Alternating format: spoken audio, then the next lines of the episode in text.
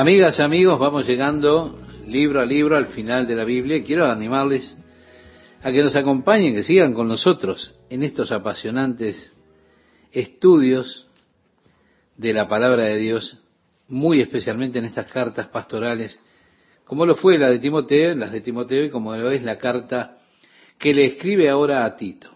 No sabemos mucho acerca de Tito.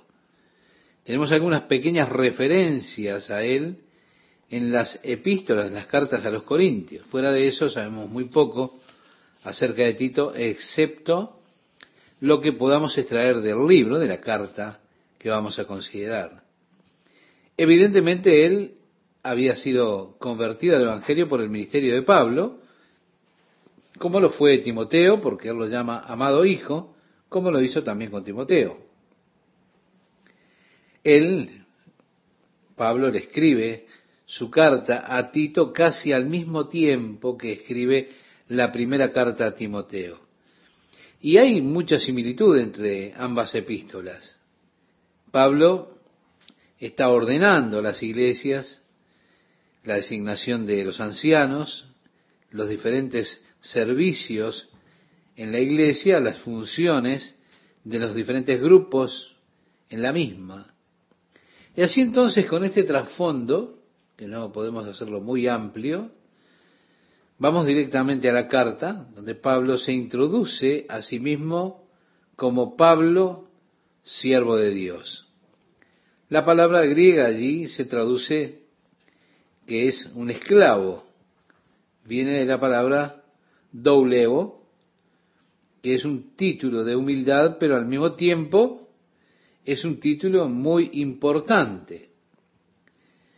Ahora, ¿qué cosa puede haber más grande para una persona que ser siervo del Dios eterno, el Dios que creó el universo? Así entonces, Él se ve a sí mismo en esta condición. Moisés fue llamado siervo o esclavo de Dios, como tantos en el Antiguo Testamento. Pablo comienza entonces su carta a Tito con esta declaración de él mismo como un siervo de Dios.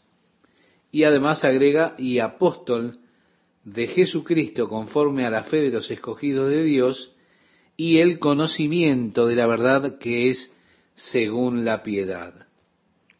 Es decir, Pablo, siervo de Dios, le escribe a los escogidos, a los fieles, que están eh, buscando la verdad, esa verdad que es según la piedad. En la esperanza de la vida eterna, agrega la cual Dios, que no miente, prometió desde antes del principio de los siglos. Ahora, yo no sé dónde Dios prometió la vida eterna antes de que el mundo comenzara, excepto por el hecho de que Dios existe desde y por toda eternidad, evidentemente antes de que comenzara el mundo. Esta palabra eternal es la palabra griega amonios, que es vida eterna. Es importante que nosotros reconozcamos que esto es más que el hecho de durar, es algo que tiene que ver con la calidad de la vida. No solamente se trata de vida eterna, sino de la calidad de esa vida eterna. Cuando aquel joven rico llegó a Jesús, le dijo, Maestro bueno, ¿qué debo hacer para heredar la vida eterna? Bueno, él estaba utilizando esta misma palabra que nosotros traducimos vida eterna. Él sin duda había estado observando la clase de vida que vivía Jesús. Él vio que allí había una calidad en la vida de Jesús que iba más allá de todo lo que conocía y que se diferenciaba de cualquier otro, cualquier otro que hubiera visto eh, vivir, era esa gloriosa calidad de vida de Jesús, esa vida eterna. Y así la búsqueda de ese joven fue por, por esa calidad de vida, eh, como también por la duración, evidentemente. Ahora Dios nos ha dado la esperanza de vida eterna. Esto, por supuesto, fue prometido por Jesucristo cuando Nicodemo fue a visitarlo de noche, según relata el Evangelio de Juan capítulo 3, y allí Jesús le dice que de tal manera amó Dios al mundo, que dio a su Hijo único para que todo aquel que en Él cree no se pierda, mas tenga vida eterna, en ese versículo conocido como el corazón de la Biblia, del Evangelio de Juan capítulo 3, verso 16. Si es una bendita esperanza que nosotros tenemos, una esperanza que ha sido confirmada por la resurrección de Jesucristo de la muerte. Pedro, escribiendo en su primera carta, en el capítulo 1, versículos 3 al 5, decía, Bendito el Dios y Padre de nuestro Señor Jesucristo, que según su grande misericordia nos hizo renacer para una esperanza viva por la resurrección de Jesucristo de los muertos, para una herencia incorruptible, incontaminada e inmarcesible, reservada en los cielos para vosotros que sois guardados por el poder de Dios. Es la promesa de la Biblia que tenemos para aquellos que creen en Jesucristo, esa promesa de que Dios nos da el don de la vida eterna. Luego leemos en la primera carta de Juan, en el capítulo 5, verso 11, y este es el testimonio, que Dios nos ha dado vida eterna y esta vida está en su Hijo. Así que es razonable asumir que esta promesa de vida eterna es una promesa totalmente válida. Cuando miramos la naturaleza, vemos que Dios ha creado en la naturaleza la misma esperanza de resurrección en los principios que tiene la naturaleza. Cuando se planta una semilla en el suelo, la semilla primero tiene que morir antes de que salga una nueva vida. Es la forma que sale del suelo, no es la forma que usted planta. Lo que usted plantó fue solamente una semilla, pero Dios le da el cuerpo como él deseó. Y así, decía el apóstol Pablo, es la resurrección de los muertos, sembrados en corrupción, pero levantados en incorrupción, plantados en debilidad, pero levantados en poder, plantados en deshonor, pero levantados en gloria, plantados con un cuerpo terrenal, pero levantados en un cuerpo espiritual. Esta semana pasada, mientras estábamos en el centro de conferencias, yo vi allí una pequeña oruga arrastrándose. Mientras la observaba, me di cuenta que existía en un cuerpo que fue diseñado para justamente lo que estaba haciendo, arrastrarse por la tierra, entendí lo que había. Y yo puedo imaginar esa pequeña oruga en su mente tratando de volar, pero su cuerpo no está diseñado para volar. El cuerpo de la oruga, con todas sus patas, está diseñado para arrastrarse por el suelo. Ahora, un día, esa pequeña oruga trepa por el muro de la casa, empieza a emanar una goma y forma a su alrededor un capullo y en un tiempo ese capullo comenzará a sacudirse con movimientos fuertes hasta romperse y allí aparecerán unas hermosas alas de color dorado y negro y la mariposa atigrada comenzará a volar por el jardín, sobre la cerca, por el campo. ¿Te das cuenta lo que sucedió? Fue una metamorfosis en la naturaleza, un cambio de cuerpo en el cual la oruga pasó, estando allí, en un estado, en ese capullo. Ahora, si usted ha tomado durante ese proceso del capullo y lo pincha, lo que va a salir de allí va a ver que salen, sale algo como líquido. Y aún así se forma esa gloriosa mariposa. Usted encuentra entonces allí un cambio de cuerpo un nuevo cuerpo diseñado para un ambiente totalmente diferente. Ya no es la oruga que se arrastra, sino que ahora es la mariposa que vuela. Dios cuando hizo nuestros cuerpos, los diseñó para el ambiente del planeta Tierra. Es razonable creer que si Dios pone de manifiesto la resurrección en una semilla hacia una hermosa flor, esa semilla que murió, que germinó y murió, si Dios puede cambiar a una oruga en una mariposa y darle un cuerpo para un ambiente totalmente diferente, entonces es el mismo Dios que puede darnos un cuerpo adaptado para un ambiente totalmente nuevo, el ambiente celestial. Eso es exactamente lo que nos enseña la Biblia. Así como nosotros hemos nacido para vivir en la tierra y somos terrenales, luego llevaremos la imagen de los cielos, porque Dios ha hecho este cuerpo para la tierra y sabemos que cuando este tabernáculo terrenal, nuestro cuerpo, se disuelva, nosotros tendremos un edificio de Dios que no es hecho de manos, sino que es eterno en los cielos. Así que, porque asimismo lo que estamos en este tabernáculo, escribía Pablo a los Corintios, gemimos con angustia porque no quisiéramos ser desnudados, sino revestidos para que lo mortal sea absorbido por la vida. En su segunda carta a los Corintios, en el capítulo 5, versículo 4, estimado oyente, usted puede después cotejarlo. Así que la Biblia enseña que para el Hijo de Dios no existe la muerte.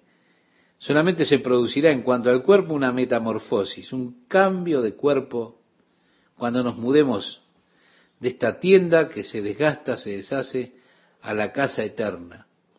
Sí, la esperanza de la vida eterna, un edificio de Dios no hecho de manos, eterno en los cielos, ese nuevo cuerpo que Dios ha preparado para mí, simplemente por mi fe, por creer y confiar en Jesucristo. Qué regalo glorioso, qué esperanza gloriosa tenemos los cristianos, ¿verdad? Ahora, fuera de Jesucristo, yo no conozco verdadera esperanza más allá de esta vida. En este periodo de unos cuantos años que llevo, no conozco, no he conocido fuera de la esperanza del cristiano otra esperanza verdadera más allá de esta vida. Pablo decía, si nuestra esperanza estuviera en Cristo solo en este mundo, seríamos miserables, amigos. Si yo pensara, hey, esto es todo, todos los propósitos y todo lo demás se consuman ahora en este periodo, y miro alrededor, digo, bueno, estoy viendo lo mejor de Dios, yo pensaría, soy un miserable. Pero no, yo tengo una esperanza que me sustenta, que me mantiene en pie, andando, aun cuando llegan los momentos de oscuridad. Tengo una esperanza que me sustenta cuando las cosas van en contra y cuando me siento desalentado. Está esa esperanza que me mantiene vivo, una esperanza vital, importante para la existencia, para mantenerlo a uno en, marcha. Es asombroso como esta esperanza lo puede mantener a uno en marcha.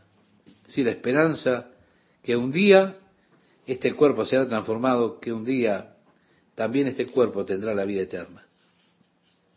Mencionamos antes los experimentos hechos con las ratas noruegas y hay allí algunas moralejas.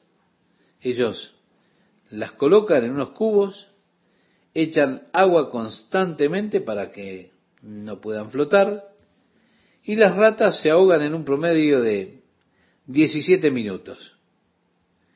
Entonces, con un grupo experimental, cuando ellas están a punto de ahogarse, ellos sacan algunas de las ratas, las sacan del cubo, las secan, las colocan nuevamente en sus jaulas, las alimentan y las dejan que vivan una vida normal nuevamente.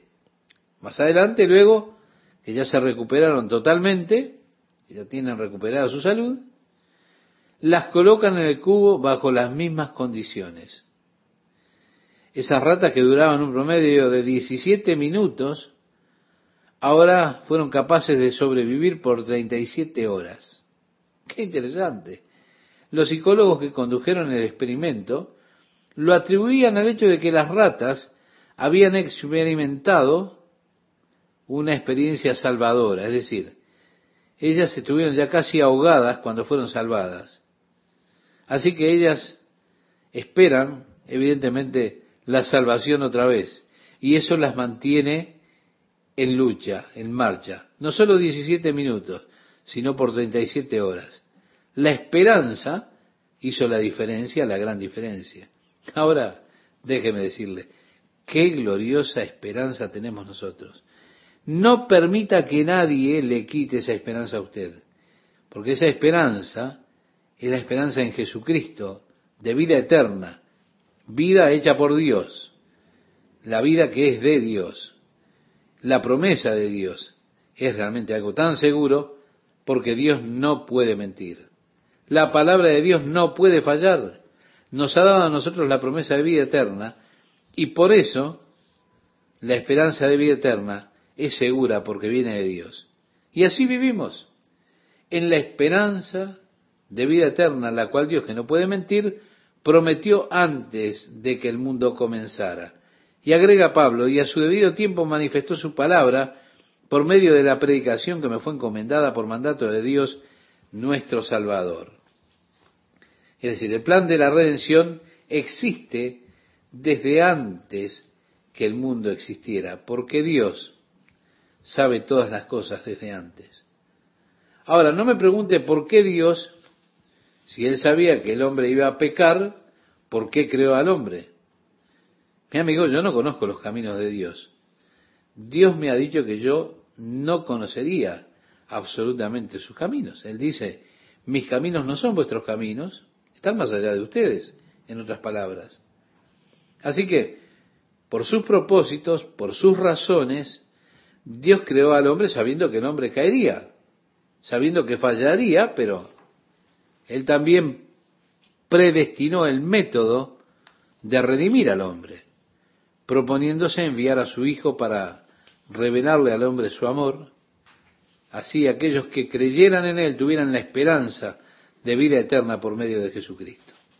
Por eso, a su tiempo, tiempo finalmente alcanza a Dios en este aspecto, nosotros todavía estamos atrás estamos en el pasado en relación a Dios, en muchos otros aspectos, pero como hemos estado ya explicando acerca de la naturaleza eterna, cómo es que Dios está fuera de este tiempo continuo al cual estamos nosotros sometidos, o en el cual nosotros vivimos.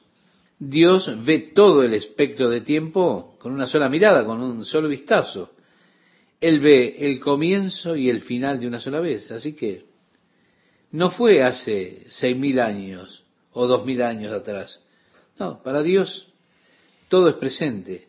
Él ve todo el panorama, mira todo de una sola vez. Yo, por ejemplo, lo veo dentro del tiempo continuo, cómo me va pasando a mí. Pero Dios no. Dios mira y ve todo de una vez. Y así este plan de la vida eterna, el plan de la redención, existía desde antes que el mundo comenzara aunque a su tiempo Dios lo hizo conocer al hombre. Pablo dice, la predicación que me fue encomendada por mandato de Dios nuestro Salvador. Él ahora está dirigiendo la carta a Tito, verdadero hijo en la común fe, gracia, misericordia y paz. Decíamos, como con la epístola a Timoteo, también en este caso él incluye la misericordia con la gracia y la paz, que son el saludo común del apóstol Pablo y agrega de Dios Padre y del Señor Jesucristo nuestro Salvador. Ahora, yo no sé por qué en la traducción de la Biblia ellos no colocaron una coma luego de Señor y lo dejaron junto con Jesucristo, porque de esa manera tenemos una distinción más clara de que la palabra curios tiene que ver con un título, no con el nombre. Muchas veces pensamos en esto como su nombre, pero no es su nombre.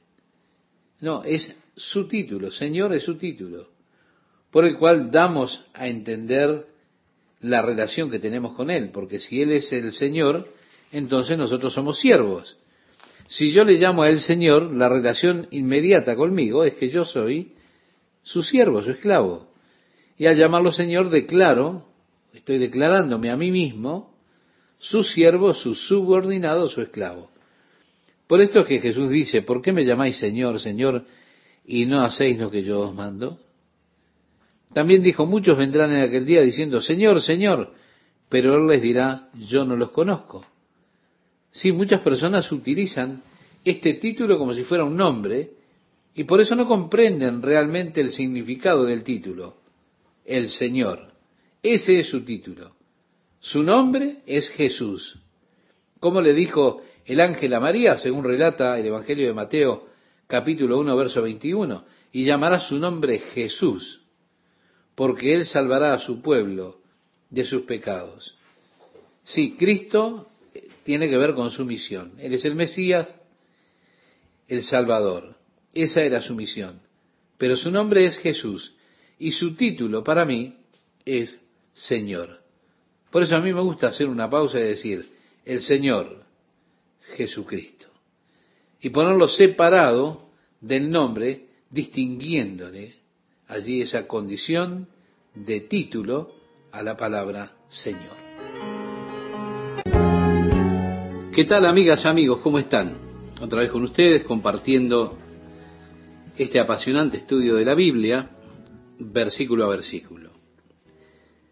Filemón. Filemón fue escrita esta carta por Pablo, el apóstol Pablo, a un hombre que, valga la redundancia, su nombre era Filemón y que vivía en Colosas. Fue escrita al mismo tiempo que el apóstol Pablo escribió su carta a los colosenses, a la iglesia en Colosas. Cuando el apóstol escribe esta epístola a los colosenses, hace mención que estaba enviando la carta con Tíquico y también Onésimo, que era uno de ellos mismos. Estaría llegando con Tíquico y allí llegaría con ellos la epístola. La carta a Filemón incluye a este hombre Onésimo. Onésimo fue en un tiempo esclavo de Filemón, que evidentemente le había robado dinero y se había ido, había huido. Ahora Pablo está tratando de regresarlo a Filemón junto con esta carta en la cual el apóstol intercede por Onésimo para que Filemón lo reciba no ya como esclavo, sino como un hermano en Cristo. Así que esta es una de las cartas que escribe Pablo desde la prisión. En esta carta Pablo no solo le pide a Filemón que tenga misericordia de Onésimo, sino que también le esté preparando un lugar a él, a Pablo, para quedarse allí, porque Pablo esperaba ser librado de la prisión pronto. ¿Cómo fue librado de la prisión? En ese primer aprisionamiento, más tarde él volvió a estar preso, fue arrestado y allí fue ejecutado. Así que él escribe, Pablo, prisionero de Jesucristo. Así comienza esta carta. Nos dice en la primera carta que escribe Pablo a los Corintios, en el capítulo 10, verso 31, si pues coméis o bebéis o hacéis otra cosa, hacedlo todo para la gloria de Dios. Es que Pablo en su servicio era realmente así, un siervo, un prisionero de Jesucristo. Como siervo de Jesucristo, la vida del apóstol estaba totalmente comprometida a la causa de Jesucristo. Así que, sea lo que fuese que aconteciera con el apóstol, él no lo tomaba como algo personal, sino como algo que tenía que ver con el Señor y su causa. Muchas veces yo pienso que nosotros, como cristianos, nos desubicamos porque tendemos a personalizar los desprecios, los reproches que llegan a nosotros por causa de, ser cristianos, por causa de Jesucristo. Si mientras estoy compartiendo mi fe en Jesucristo, mi amor por el Señor con todos, ellos se enojan conmigo, me dicen que soy un tonto o cosas por el estilo, yo tiendo a personalizar los comentarios de esas personas en lugar de darme cuenta que la animosidad que ellos tienen no está en realidad dirigida hacia mí, está dirigida hacia el Señor que yo represento. Por eso creo que es importante que nosotros realicemos la distinción, esta distinción en nuestra mente, de manera tal que con frecuencia el reproche que tomamos hacia nosotros lo tomemos en cuanto a Cristo. Y así, cuando la iglesia primitiva era perseguida y se les decía que no predicasen más en el nombre de Jesucristo, nosotros encontramos con que ellos se gozaban de ser tenidos por dignos de sufrir por Jesucristo. Aquí él se ve a sí mismo, es interesante, no como un prisionero de Roma. Es que Roma no podía retener, no podía impedir la obra del Espíritu Santo de Dios en la vida de Pablo.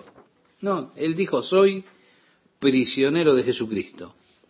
Es que cuando usted ve las cosas de esa manera, eh, hay una nueva luz, una luz diferente en nuestras experiencias. Podemos soportar y aceptar cuando nos damos cuenta de que es al Señor y a su nombre, y es por su causa que experimentamos esas cosas. El apóstol Pablo, cuando le hablaba a los ancianos de Éfeso, allí en Mileto, en la, playa, él habló con ellos de cómo fue que él estuvo sirviendo al Señor con ellos y cuánto necesitamos darnos cuenta que el Señor es nuestro amo, que estamos a su servicio. Lo que sea que nos pase, que nos suceda por su causa y por causa de su gloria, que verdaderamente nos demos cuenta que somos sus siervos y por lo tanto los resultados de nuestros servicios también son los resultados del servicio al Señor. Así que somos, o decía el apóstol Pablo, soy un prisionero de Jesucristo. Y así comienza. Y agrega, y el hermano Timoteo. Cuando Pablo escribió la carta a los colosenses, también une el nombre de Timoteo con el de él propio, porque Timoteo era bien conocido en la iglesia de Colosas. Él había estado allí con Pablo ministrando. Es interesante que tenemos completa la carta. Está Marcos, Aristarco, Demas, Lucas. Pablo decía mis colaboradores. Estos son los mismos que Pablo se une a ellos en la salutación de la carta a la iglesia en Colosas. Así que sabemos que ambas fueron escritas por el mismo tiempo porque el tiempo en que Pablo escribió su segunda carta a Timoteo fue en su segundo aprisionamiento, donde Pablo dice, todos me abandonaron, y habla allí de los que están en Asia, de los cuales son Figelo y Hermógenes, ya lo hemos considerado en nuestro estudio. Dice también, Demas me ha desamparado amando este mundo, entre otros, ¿verdad? Así que Aquí, con esta carta, o con esa carta que escribió a la iglesia en Colosas, el mismo nombre eh, de Pablo acompaña esos otros nombres. Al final de la salutación está unido en esta epístola a Filemón. Comienza entonces uniendo a Timoteo al escribir esta carta. Al final, en la salutación, también se une a los mismos que lo vemos unido en la carta que escribe la iglesia en Colosas. Así que escribe al amado Filemón, colaborador nuestro, y a la amada hermana Apia.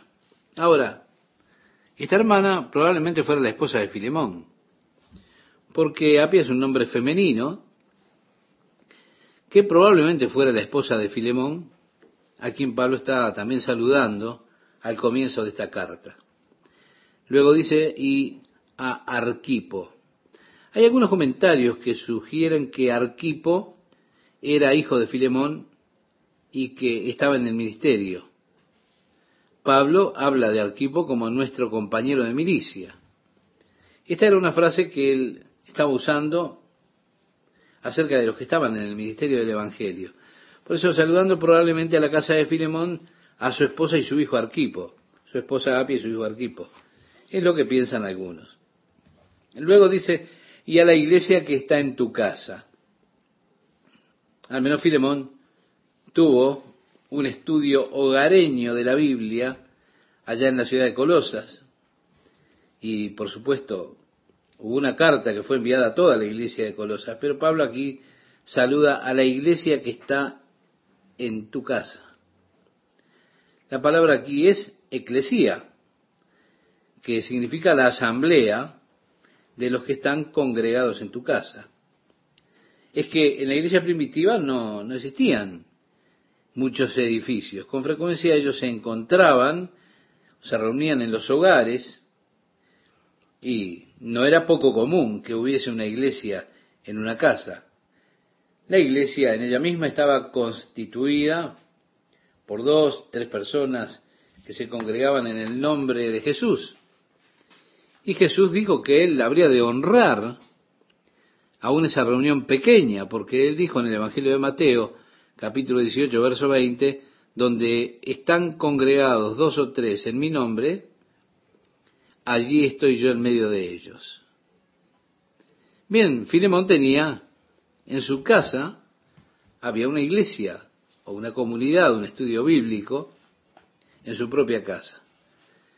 Pablo continúa diciéndole, gracia y paz a vosotros de Dios nuestro Padre y del Señor Jesucristo, un típico saludo del apóstol Pablo, gracia y paz de Dios nuestro Señor Jesucristo. Luego dice, doy gracias a mi Dios haciendo siempre memoria de ti en mis oraciones. Sí, siempre hacemos énfasis en esto, que los hombres que Dios usa son hombres de oración, entre otras cosas. Y es interesante con cuánta frecuencia el apóstol Pablo hace referencia a su vida propia personal de oración. Porque cada una de las epístolas, en cada una, él menciona que está orando por ellos continuamente. En algunas de ellas dice que está intercediendo por ellos día y noche. Es que la vida de Pablo era una vida de oración, constante oración, porque Pablo se dio cuenta que había poder de Dios en la oración. Usted verá aquí que estaba Pablo aprisionado en Roma. Él está sentado allí, como se cree, en la prisión mamertina, encadenado a un guardia romano, y Roma no podía detener el testimonio de Jesucristo, porque Pablo, por medio de la oración, continuaba la obra de Dios en todas las iglesias que él había establecido, orando así por ellos. Usted verá la cosa interesante acerca de la vida de oración es que no está atada esa vida a la localidad como lo está el servicio. Pensamos que servir al Señor es probablemente una de las cosas más importantes que podemos realizar. Más importante que el servicio, mi amigo, mi amiga, es la oración. Porque hay ocasiones cuando a través de las circunstancias que se descontrolan, nuestro servicio se limita o se puede ver limitado como en el caso de Pablo, usted quizá está sentado allí en una celda, está encadenado a un guardia romano, su servicio es bastante restringido, pero no podían restringir el poder de la vida de oración de Pablo. Así que él estaba allí continuando en ese ejercicio muy dinámico y poderoso de la oración, porque por medio de la oración él iba eh, alrededor de varias iglesias, varios individuos mencionados en ellas por nombre, y aquí está hablando de cómo él entonces hacía su obra de oración por las iglesias y también ahora por Filemón, que lo menciona siempre en sus oraciones. Pablo no tenía duda. Él tenía una lista de oración muy extensa. Él oraba por todas las iglesias. Las iglesias específicamente. Después oraba por los líderes de las iglesias, por cada uno, por nombre, sosteniéndoles en oración delante del Señor. Así que ese tremendo poder estaba allí cuando estaba sentado en la cárcel, Él no podía ir físicamente, pero iba en oración por las provincias de Asia, Grecia, de regreso a Jerusalén, y haciendo una obra para Dios por la oración mientras estaba confinado en aquella prisión. Fue que Pablo dijo, porque oigo del amor y de la fe que tienes hacia el Señor Jesús y para con todos los santos. Vemos, Filemón era un hermano, bendito hermano en Cristo, uno por los cuales Pablo daba gracias a Dios por haber escuchado el amor que tenía Filemón y la fe que era demostrada hacia todos los santos, la comunicación de su fe. En el siguiente versículo el apóstol Pablo habla de la comunicación de su fe, que es la fe en acción. Sí, él demostró su fe a la iglesia por lo que hizo por la iglesia y lo que dio por aquellos que estaban en la iglesia, los que tenían necesidad. Santiago decía en su carta, en el capítulo 2, verso 18, alguno dirá, tú tienes fe y yo tengo obras. Muéstrame tu fe sin tus obras y yo te mostraré mi fe por mis obras. Por eso Pablo habla acerca de la fe de Filemón, esa fe que tiene y que de hecho está probada o se demostraba en el hecho de que él compartía con la iglesia. Sí, la palabra que se traduce participación es la palabra griega koinonía, que significa comunión o comunidad de compartir lo que uno tiene con los otros, el intercambio mutuo. Ahora, Filemón probablemente era un hombre muy adinerado. Él estaba dispuesto a compartir lo que tenía con otros que no tenían, por lo tanto, eso era una demostración de su fe verdadera. Le escribe Pablo en el verso 6 para que la participación de tu fe o la coinonía, la comunidad en la que se comparte, sea eficaz en el conocimiento de todo el bien que está en vosotros por Cristo Jesús. La obra de Jesucristo dentro de su vida era demostrada por las obras de su vida, la vida de amor, la vida de compartir con aquellos que estaban con él dentro del cuerpo de Cristo, que es la iglesia. Y ahora el apóstol Pablo llega al asunto que lo preocupa, onésimo. Y dice, pues tenemos gran gozo y consolación en tu amor, porque por ti, oh hermano, han sido confortados los corazones de los santos.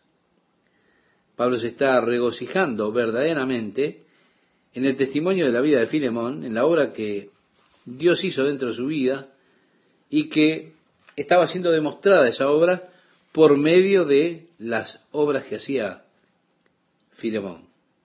Y agrega, por lo cual, aunque tengo mucha libertad en Cristo para mandarte lo que conviene, más bien te ruego por amor. Sí, Pablo era apóstol, tenía autoridad como apóstol para encarecerle o ordenar hacer una cosa en particular a un creyente.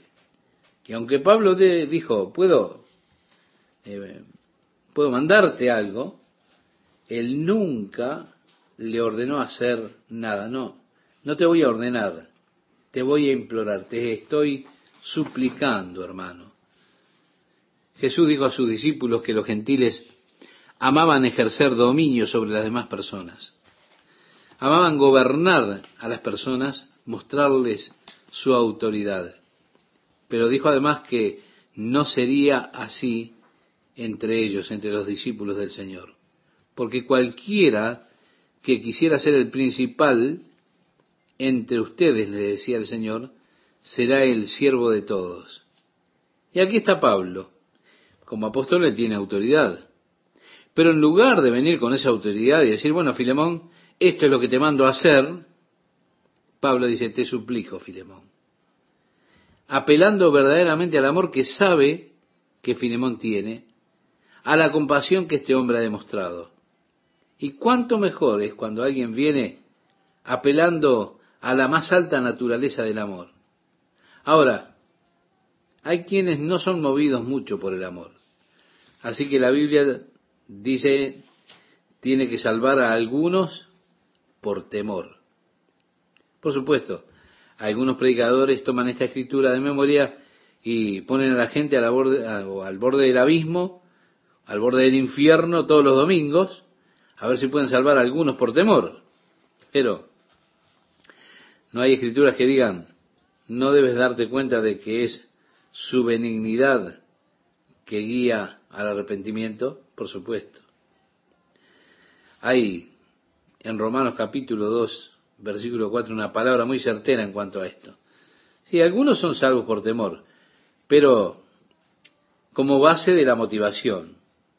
Porque el apóstol Pablo dijo, es el amor, no el temor, el amor de Cristo el que nos constriñe. Así que motivado por el amor de Cristo, esa es la más alta motivación. Y él escoge apelar a, a esta motivación más alta, pidiéndole a Filemón por el amor que sabe que posee.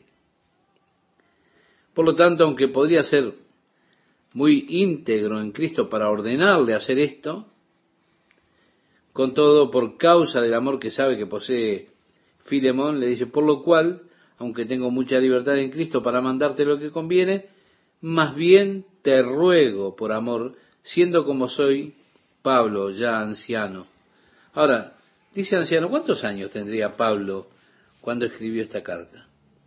Probablemente fue escrita al final de la década, la primera década de los, de los 50, o a principio de la década del 60 de nuestra era. Pero él había pasado tantas dificultades en su ministerio por causa de Cristo que su cuerpo estaba realmente destruido. Él habló de su enfermedad oftalmológica muchas veces. Así que cuando eh, usted piensa, bueno, él tenía alrededor de 60 años, es solamente mirando el estado de salud del cuerpo del apóstol Pablo que uno puede entender que hable de sí mismo como anciano. Dice, y ahora además, además de anciano, prisionero de Jesucristo. Reitero, no reconociéndole, nuevamente no reconociéndose a sí mismo como un prisionero de Roma, no. Él se reconoce otra vez como prisionero de Jesucristo. Aquí estamos juntos otra vez, amigas y amigos, para compartir la palabra de Dios. El versículo 5 dice, por esta causa te dejé en Creta para que corrigieses lo deficiente y establecieses ancianos en cada ciudad, así como yo te mandé. Bien, Creta tenía una reputación muy mala. Las personas de Creta eran conocidas por la inescrupulosidad que tenían había en los tiempos antiguos lo que ellos llamaban las tres C malvadas. Es decir, una C correspondía a los cretenses, otra a los sicilianos y otra a los capadocios. Pero los peores de todos decían ellos que eran los cretenses. De hecho, una palabra griega, crecia, es una palabra que hace referencia a un hombre que tiene tanta hambre de dinero que es deshonesto e inescrupuloso en todos sus momentos. Así eran conocidos los cretenses, es decir, los de Creta. Aún así, en ese ambiente estaba formándose el cuerpo de Cristo, que es la iglesia. El apóstol Pablo dejó a Tito, que era como Timoteo, de acuerdo a lo que le escribe el apóstol Pablo a los Corintios, él tenía el corazón como Pablo. Era un siervo confiable, compañero en el Evangelio. Por eso lo dejó en Creta con ese propósito de ordenar ancianos en cada ciudad, como Pablo lo había designado a él también. Si miramos las aptitudes, a continuación dice, el que fuere irreprensible, las actitudes de aquellos que debían ser puestos como ancianos, marido de una sola mujer, que tenga hijos creyentes, que no estén acusados de disolución ni de rebeldía, porque es necesario que el obispo sea irreprensible como administrador de Dios, no soberbio, no iracundo, no dado al vino, no pendenciero, Es decir, está hablando de una persona que golpea a las otras personas. En algún lugar a lo largo del periodo debe haber sucedido que aquellos que fueron designados como obispos eh, realmente no pudieron manejar esa condición. Y de esa forma las reglas en la iglesia primitiva contra los obispos, si un obispo golpeaba a un hombre o golpeaba a las personas, él tenía que ser sacado inmediatamente de su ministerio, de su puesto. Otra condición, dice el versículo 7, no codicioso de ganancias deshonestas. Y piense que era difícil encontrar en esa ciudad de Creta una persona con esas características, dada, valga la redundancia, la característica de los, de los cretenses. Sí, estas son las advertencias negativas. Ahora entra en lo que podríamos llamar el rasgo positivo que debía tener el obispo, el anciano. Y entonces dice el versículo 8, hospedador. Piense, estimado oyente, que en aquellos días se hacían muchos viajes y no siempre se encontraba un buen hotel. Los hospedajes públicos generalmente eran lugares de baja reputación, de mucha inmoralidad, de mucha depravación. De ese modo, cuando un cristiano viajaba, para él era muy difícil. De allí que desarrollaron en la iglesia una gran hospitalidad para otros cristianos, abriéndoles la puerta. Era algo muy importante que los ancianos establecieran el ejemplo y que sus casas estuvieran abiertas para recibir a algún cristiano que pasara por allí, para que tuviera un lugar decente donde alojarse, de allí que el anciano, el obispo, tenía que ser hospedador. Y además amante de lo bueno, sobrio, justo, santo, dueño de sí mismo. Ahora, cuando usted mira esto, podemos decir que son casi las cosas opuestas que él había dicho antes. Él dijo primero no pendenciero, y aquí él dice dueño de sí mismo. Y así vemos los opuestos de las características negativas que el apóstol había mencionado antes. Cuando usted compara esto con la primera carta que le escribe a Timoteo, encontrará que la lista y las aptitudes requeridas son muy parecidas a las que el apóstol Pablo le dio a Timoteo cuando le indicó que tenía que ordenar a los ancianos. Hay en realidad muy pocas diferencias entre esa carta y la carta que estamos considerando. El versículo 9 nos dice aquí, retenedor de la palabra fiel, tal como ha sido enseñada, para que también pueda exhortar con sana enseñanza y convencer a los que contradicen, o a aquellos que trataban de ridiculizar el cristianismo. Por eso tenía que ser un hombre eh, totalmente conocedor de la palabra, bien enseñado, con sana doctrina y con capacidad de enseñar la sana doctrina. Si usted mira, estimado oyente, una de las mayores debilidades que tiene la iglesia de nuestros días es la falta de enseñanza de la doctrina sólida, la sana doctrina. Muchas veces la iglesia se vuelve un centro de entretenimiento. Las iglesias compiten unas con otras. A ver quién tiene el programa más entretenido o cuál tiene el instrumento musical más grande o el coro más grande o las mejores producciones. Personas con comezón de oír quieren escuchar sermones pero que sean sermones con lindas historias, llenas de chistes, sin contenido. Y así ellos estarán muy entretenidos. Y dirán, ah, él es un excelente orador. Nunca me reí tanto en mi vida como con este hombre tan gracioso. Qué triste, ¿verdad? Eso dice que la iglesia está débil. Lo que necesitamos en la iglesia es la sana doctrina. Necesitamos aquellos que puedan enseñarnos la sana doctrina y puedan establecer a las personas en la fe por medio de la palabra de Dios, probando que Jesús es realmente el Mesías prometido de Dios.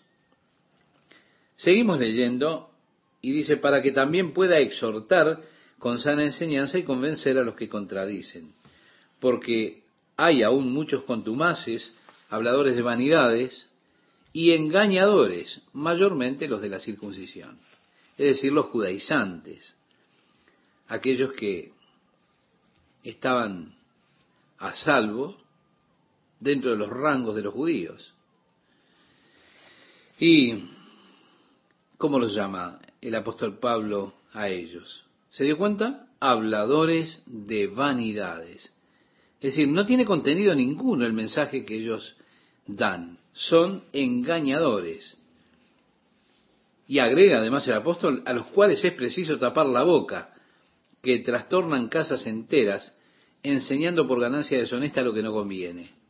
Sí, hombres que están en el ministerio por el beneficio que obtienen, por la ganancia financiera, deseando decir las cosas que las personas quieren escuchar, para que de esa forma ellos puedan vivir con un estilo lujoso de vida, si ese estilo que ellos quieren.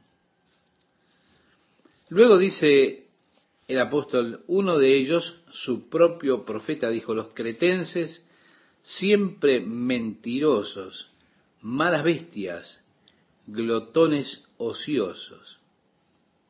¿Se da cuenta? Decía, este testimonio es cierto. Ahora, podríamos preguntarnos, ¿qué está diciendo el apóstol aquí? ¿Que esto es cierto? ¿Es cierto esto de los cretenses? ¿Ellos siempre son mentirosos, malas bestias, glotones ociosos? Bueno, en cuanto a los cretenses, eso era bastante cierto.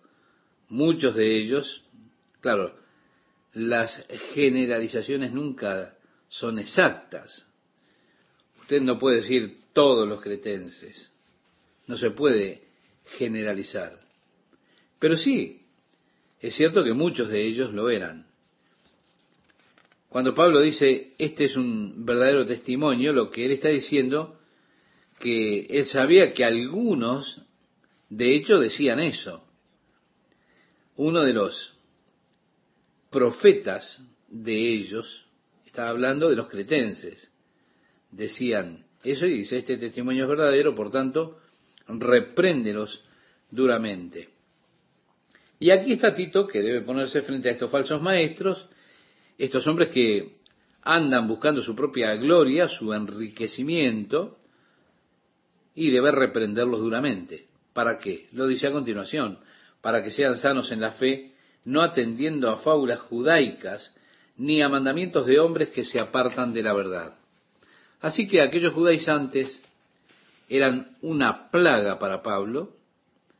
En cualquier lugar que él fuera, eh, quien enseñó a las personas y la mezcla de la fe y la ley para ser salvos, Pablo eh, estaba siempre contra ellos. Luego dice, todas las cosas son puras para los puros. Si recuerda, estimado oyente, Jesús dijo, no es lo que entra en la boca del hombre lo que lo contamina, sino lo que sale, porque de la abundancia del corazón habla la boca. Así que lo que Jesús estaba diciendo es que lo que realmente importa es lo que hay en el corazón del hombre. Y aquí dice, todas las cosas son puras para los puros. Yo diría, oh Dios, haz de mí un hombre puro. Luego expresa más para los corrompidos e incrédulos, nada les es puro, pues hasta su mente y su conciencia están corrompidas. Yo he estado cerca de este tipo de personas y me siento entonces como tomándome un baño o una ducha, es decir, me siento realmente refrescado cuando me alejo de ellos, porque lo único que hay en sus bocas es esa basura que ellos echan continuamente. Dice el apóstol, profesan conocer a Dios, pero con los hechos lo niegan, siendo abominables y rebeldes, reprobados en cuanto a toda buena obra. Pablo le advierte a Tito acerca de estos falsos maestros y le dice, pero tú habla lo que está de acuerdo con la sana doctrina. Se da cuenta, otra vez tenemos el énfasis, la exhortación en cuanto a la sana doctrina. Y le manda que enseñe que los ancianos sean sobrios, serios, prudentes, sanos en la fe, en el amor, en la paciencia. Algo hermoso de ser. Parece que la, la edad o el pasar de los años nos va serenando. Los hombres mayores eh, deberían suavizarse en la medida que avanzan en edad. Y eso es bueno, lo necesitamos. Necesitamos ser más comprensivos, compasivos, y al tratar con los defectos de los demás, tener mucha compasión y comprensión, tener mansedumbre. Decía el apóstol, escribiéndole a los Gálatas, en el capítulo 6 de esa carta, verso 1, hermanos, si alguno fuere sorprendido en alguna falta, vosotros que sois espirituales, restauradle con espíritu de mansedumbre, considerándote a ti mismo, no sea que tú también seas tentado. Es que las personas más jóvenes tienden a ser más duras, más severas, porque todavía no experimentaron esas cosas de la vida que evidentemente llegan y son duras.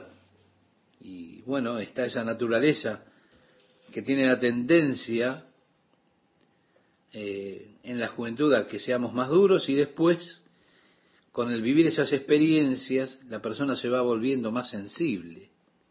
Y así los ancianos, que sean sanos en la fe, en amor y paciencia. Luego dice las ancianas, asimismo sean reverentes en su porte, no calumniadoras, no esclavas del vino, maestras del bien, que enseñen a las mujeres jóvenes a amar a sus maridos y a sus hijos. Si usted recuerda, estimado oyente, lo hemos mencionado en aquella cultura donde la mayoría de las mujeres permanecían en sus habitaciones y no se mezclaban socialmente. Iban al mercado público acompañadas, nunca solas. Había, de hecho, muy poco para que las mujeres pudieran hacer. La vida era bastante pesada. De allí que prevaleciera mucho el alcoholismo entre las mujeres, porque ellas buscaban de alguna manera escapar de esa vida pesada. Por eso está este énfasis sobre que sean sobrias, que amen a sus esposos y amen a sus hijos. Oh Dios, necesitamos este tipo de maestras en este tiempo, en el día de hoy, cuando toda nuestra cultura presiona a las mujeres para que encuentren una carrera, que hagan su camino en el mundo. ¿Para qué estar en la casa? ¿Para qué dedicar la vida a los hijos? No póngalos en un lugar que los cuiden y usted vaya y busque su lugar en el mundo, haga su, su vida, su carrera. ¿Se da cuenta cómo necesitamos aquellas mujeres que enseñen a las más jóvenes cómo amar a sus esposos, cómo amar a sus hijos, cómo criarlos. Dice aquí a ser prudentes, castas, cuidadosas de su casa, buenas, sujetas a sus maridos, para que la palabra de Dios no sea blasfemada. Unos, o uno de los productos derivados más tristes del fracaso de un cristiano es que le da ocasión a los enemigos de Dios para que encuentren defectos en el cristianismo y eso sea un motivo de blasfemar a Dios. Cuando miramos al Antiguo Testamento, David había cometido su pecado con Betsabé y Natán lo viene a reprender y le dice, has hecho que los enemigos del Señor blasfemen. Les has dado una causa para blasfemar a Dios. Tenemos que ser cuidadosos de nuestras vidas la forma en que vivimos, para que por nuestras acciones no blasfemen a Dios, que vivamos una vida pura, casta, discreta. Si los enemigos de Dios no tendrán ocasión de blasfemar el nombre de Jesús por nuestra culpa. Y así se supone que el cristiano debe ser diferente. Y dirán, él es cristiano, mírenlo. Ahora, quizás digan, si eso es el cristianismo, entonces bla, bla, bla. ¿Se da cuenta? Usted hace que los enemigos de Dios blasfemen el nombre de Jesucristo. Oh Dios, ayúdanos a no hacer esto. En el capítulo 2, versículos 6 y 7, vamos a leer, dice, exhorta a sí mismo a los jóvenes a que sean prudentes, presentándote tú en todo como ejemplo de buenas obras. Es decir, Pablo le estaba recomendando a Tito, no solamente se trata de que se lo digas a ellos, tú mismo sé un ejemplo. Eso es lo que le dijo también a Timoteo, sé ejemplo de los creyentes. El apóstol Pablo cuando estaba hablándole a los ancianos de Éfeso, en su última visita que se registra en el libro de los Hechos, en el capítulo 20, él lo citó allí en Mileto y les dijo, ustedes saben que durante los tres años que estuve con ustedes, estuve con ustedes noche y día mostrándoles y enseñándoles. Mi amigo, mi amiga, él no estuvo solamente enseñando preceptos, sino que el apóstol también estuvo demostrando el estilo de vida que él tenía. Y así le dice ahora a Tito, mira Tito, que tu vida sea la demostración de lo que dices. Muestra, Tito, muestra. Vive delante de ellos esa clase de vida. Enséñales que deben ser sobrios, pero en todas las cosas da tú el ejemplo. Establece tú el patrón para ellos, el patrón por medio de las buenas obras. El verso 8 dice, en la enseñanza mostrando integridad, seriedad, palabra sana e irreprochable, de modo que el adversario se avergüence y no tenga nada malo que decir de vosotros. Ahora, hay personas que de todas maneras van a decir cosas malas acerca de usted por el simple hecho de que usted es un cristiano. Y eso a ellos no les agrada. No les agrada para nada. Los pone mal. Pero de todas maneras, usted no les dé a ellos la oportunidad de hablar cosas malas, sino, estimado oyente, estimado oyente, viva una vida de compromiso con Jesucristo, una vida de dedicación a la obra del Señor.